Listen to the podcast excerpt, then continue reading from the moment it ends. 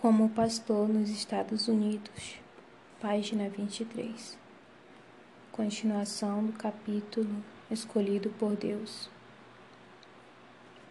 Mais ou menos em junho de 1903, fui atingido pela febre dos Estados Unidos. O grande país do norte me atraía tremendamente. No fim de outubro, viajei para a cidade de Gotemburgo e no dia 30 do mesmo mês embarquei no vapor que me levou até a cidade de Um, Inglaterra, onde tomei o trem até Liverpool. Desta cidade continuei a viagem em outro vapor atravessando o Atlântico e continuei até chegar a Boston, Massachusetts, USA.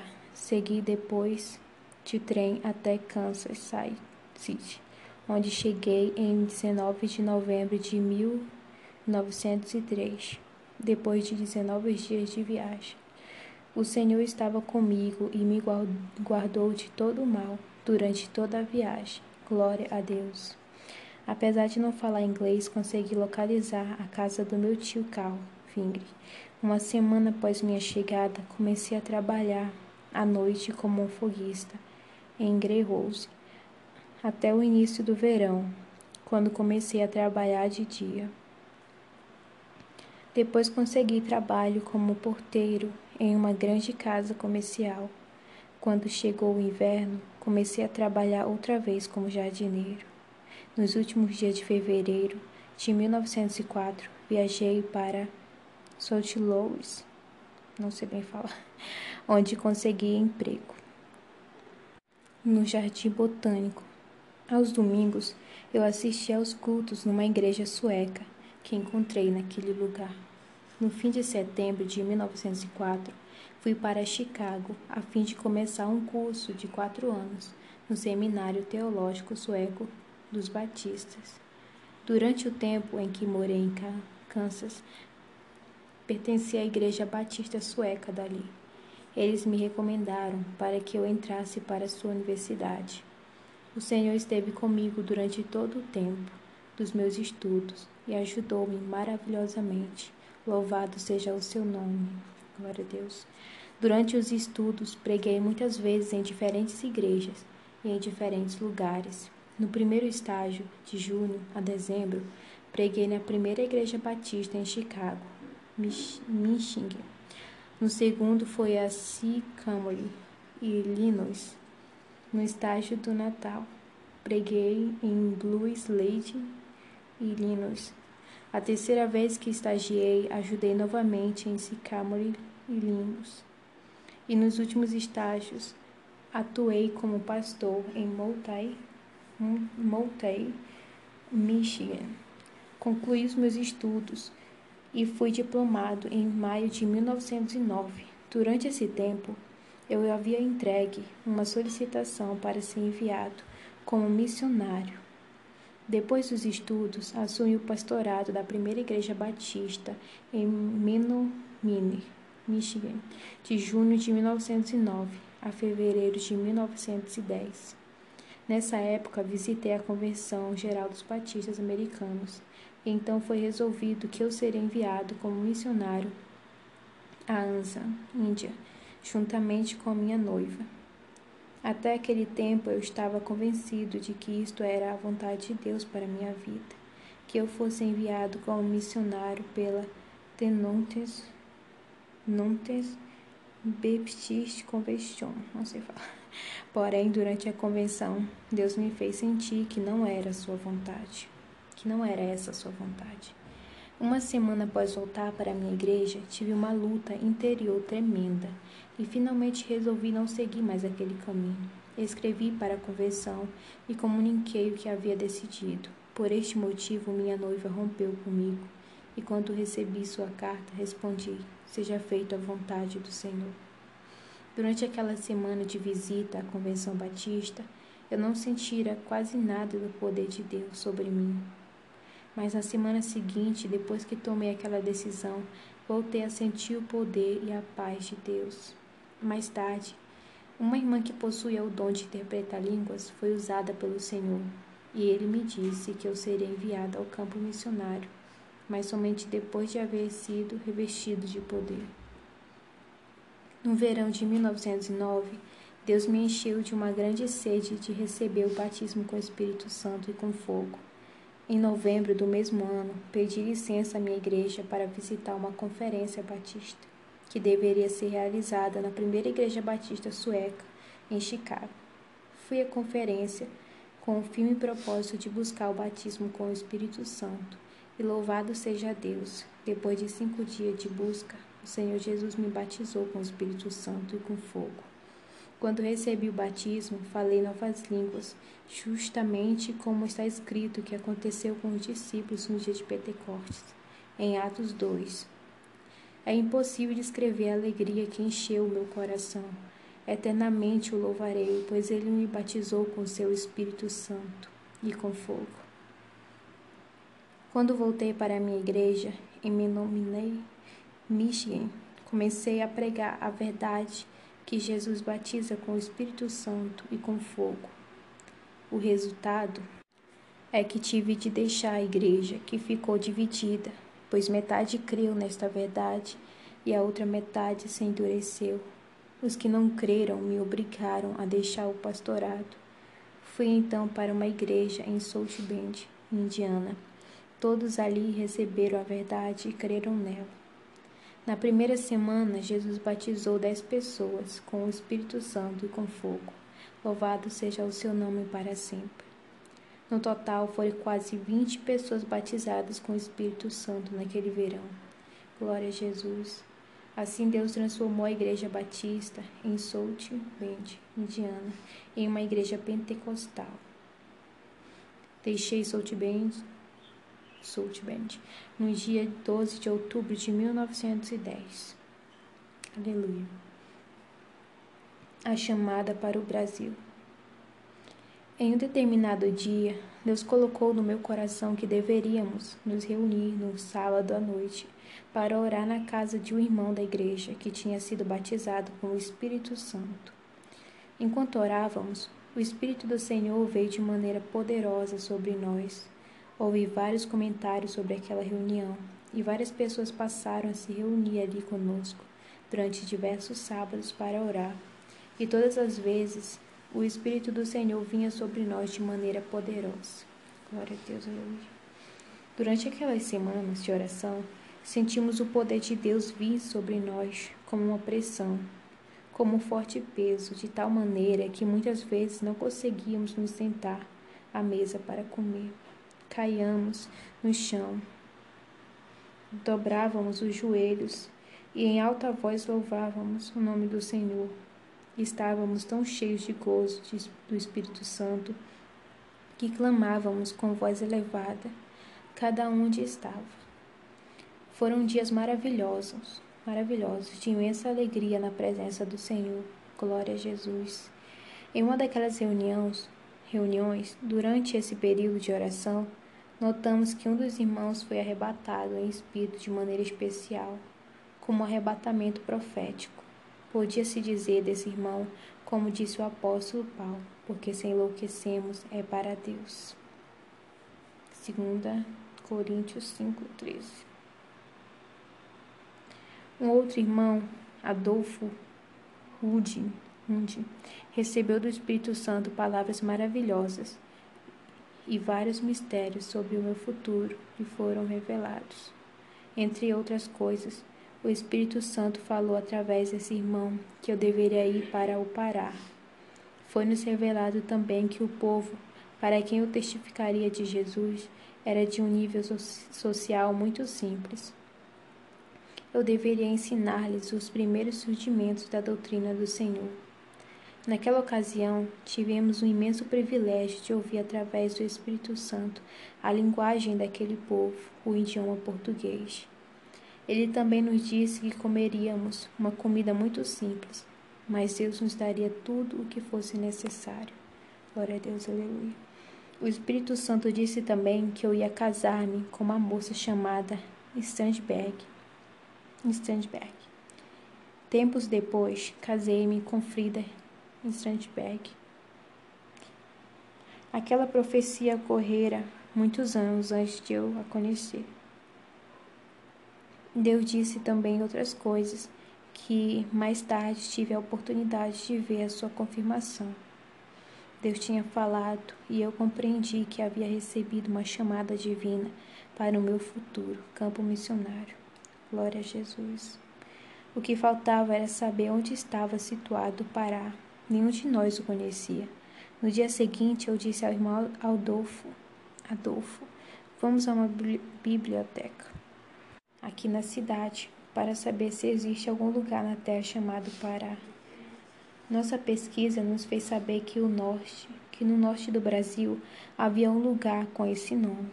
Confirmamos mais uma vez que Deus nos tinha falado. Aceitei a minha chamada com inteira convicção de sua origem divina. Glória a Jesus. Estamos na página 28. Daniel Berg, fiel companheiro. Conheci Daniel Berg em novembro de 1909, em Chicago quando eu estava buscando o batismo com o Espírito Santo. No ano seguinte, enquanto Berg estava trabalhando numa quintada, quintanda em Chicago, o Espírito Santo mandou que ele se mudasse para South Bend, Indiana, onde eu era pastor da igreja, para que juntos louvássemos o nome do Senhor. Ele deixou seu trabalho, veio para South Bend e disse-me: Irmã Gunner, Jesus ordenou-me que eu lhe viesse, que eu viesse me encontrar com o irmão, para junto louvarmos um seu nome. Eu lhe respondi: Está bem. Daniel passou a participar comigo dos cultos e a testificar e louvar ao Senhor por sua maravilhosa salvação. Glória a Deus. Um dia sentimos que era vontade de Deus irmos à casa do irmão Adolfo, Adolfo Wood, o homem que Deus usara quando me chamou para o Brasil. Chegamos à sua casa no sábado à tarde, justamente quando ele estava chegando do trabalho. Quando entramos na cozinha, o poder de Deus veio sobre o irmão Ude, e ele foi arrebatado em espírito como das outras vezes. Foi durante aquela poderosa reunião que Daniel Berg recebeu a sua chamada para me acompanhar ao Brasil. Isso, isto tudo aconteceu no verão de 1910 Deus nos revelou quando estávamos orando em outra ocasião que deveríamos sair de Nova York com destino ao Pará. E para nos orientar mais ainda, nos revelou a data, 5 de novembro de 1910. Ainda não sabíamos se havia algum navio partido, partindo para o Brasil naquele dia, mas tudo foi comprovado depois. Partimos do porto de Nova York, justamente no dia em que Deus nos tinha revelado confiando em Deus. Não tínhamos dinheiro quando começamos a, nova, a nossa viagem para o Brasil. Só conseguimos alguma coisa depois de termos iniciado a viagem. B.M. Johnson, pastor de uma igreja em Chicago, ao ficar sabendo que íamos viajar, disse-nos: Vocês pelo menos poderiam passar por aqui para se despedirem de nós. Fizemos isto. Porém, no culto dirigido por esse irmão, não levantaram nenhuma oferta para nós. O irmão Johnson somente disse: Os que querem ajudar nossos irmãos na sua viagem podem fazê-lo particularmente. Terminando o culto, terminado o culto, fomos cumprimentar os irmãos e nos despedir deles. Quando saíamos da igreja, Saímos da igreja e examinamos os nossos bolsos, encontramos mais do que o necessário para a viagem. E tudo em um só culto. Consideramos isto um grande milagre de Deus, pois ele tinha me pedido antes a oferta da viúva pobre. Aleluia, glórias a Deus. Todo o dinheiro que eu tinha guardado para usar na viagem ao Brasil é necessário aqui uma explicação. Antes de iniciarmos a nossa longa viagem, tínhamos sido recomendados e enviados a uma igreja pentecostal em Chicago, onde o irmão Durham era pastor. Durante aquela visita, o Senhor me tocou no coração para dar a, a revista, a revista pentecostal daquele irmão, tudo o que eu possuía, que era 90 dólares Durante toda aquela noite eu lutei com Deus sobre o assunto. Já amanhecia, quando finalmente prometi a Deus que daria àquele irmão esse dinheiro, que fiz assim que tornei a vê-lo. Porém, agora Deus estava me recompensando de maneira maravilhosa. Tanto eu como Daniel já tínhamos recebido todas as confirmações de nossa chamada divina. Agora só restava nos ocupar dos preparativos e ver o que tínhamos de levar conosco. Porém, em vez de receber alguma coisa, tivemos de dar tudo. Eu havia sacrificado o privilégio de ter cursado durante quatro anos no Seminário Batista e renunciado à chance de ser enviado como missionário deles à Índia. E o Daniel também não tinha nada. Ali estávamos, os dois, sem nenhum recurso, sem pertencer a nenhuma denominação. Porém, pertencíamos à denominação que está no céu. Nós também não queríamos escrever para alguma revista pedindo alguma coisa, ou entrar em contato com igrejas ou com pessoas em particular. Mas apesar de não termos recursos, não sentíamos nenhuma preocupação sobre onde iríamos conseguir o dinheiro de que necessitávamos. Certo dia, quando eu estava caminhando pelas ruas de South Bend e considera, considerada em meu coração todas essas coisas, o Senhor me disse: Se fores, nada te faltará. Chegara o dia da viagem para Nova York. Recebi alguns dólares de uma igreja onde eu tinha trabalhado mas aquela quantia não, dev, não daria nem para pagar pagarmos a, a passagem inteira até Nova York. Perdão. Porém, nos sentíamos tão tranquilos quanto uma criança no colo de sua mãe. Alguns crentes nos acompanharam até a estação. Depois de orarmos na sala de espera, embarcamos no trem. Toda a nossa bagagem era apenas duas malas e não foi difícil encontrar um lugar para elas. Assim viajamos. Chegando numa cidade onde iríamos trocar de trem, fomos visitar uma missão cujo dirigente nos havia convidado para despedida. Era a igreja do pastor B. M. Johnson de Chicago, por onde por ordem do Senhor eu já havia dado tudo que possuía, o que possuía, 90 dólares. Mas naquela igreja recebemos mais de quatro vezes o que eu tinha dado para o Senhor. É maravilhoso quando colocamos sobre o altar de Deus o que Ele exige de nós, porque quando procedemos assim, uma corrente de bênçãos vem sobre nossa vida. Depois de haver agradecido ao Senhor, continuamos nossas viagens, nossa viagem, felizes porque Deus tinha suprido as nossas necessidades. Daquela maneira. Depois de mais outra visita, chegamos finalmente a Nova York. Não fizemos muitas viagens, dentro dos Estados Unidos. Fomos diretamente para o Brasil. Tampouco foi anunciada a nossa viagem em alguma revista. Saímos como se estivéssemos fazendo uma viagem qualquer. Quando chegamos a Nova York, nos informaram que não havia nenhum navio que saísse em 5 de novembro, novembro com destino ao Brasil. Não conseguimos sequer lugar em outro navio. Porém, após alguns momentos de espera, a companhia onde havíamos procurado informação nos comunicou que realmente no dia 5 de novembro o navio Clemente partiria rumo ao Brasil. Aquela embarcação se atrasara por causa de alguns reparos. Desta maneira se, se cumpriu a palavra do Senhor. Por haver greve no porto de Nova York, naquele dia as nossas malas ficaram retidas lá e só conseguimos levar conosco as maletas de mão. Compramos passagem de terceira classe, porque pois queríamos guardar alguns dólares para quando nos embarcássemos no Pará. Porém, com o passar do tempo, ao longo da viagem, tornou-se cada vez mais difícil comer aquela comida de bordo, de bordo. De bordo. Era simplesmente péssimo, mas nós continuávamos contentes Enquanto os passageiros da primeira classe comiam sua comida saborosa e de boa qualidade, nós ficávamos ali deitados, na terceira classe, orando o tempo todo. Certo dia, Daniel profetizou que o Senhor estava conosco e verdadeiramente sentimos isso em nossos corações. Aleluia, glórias a Deus.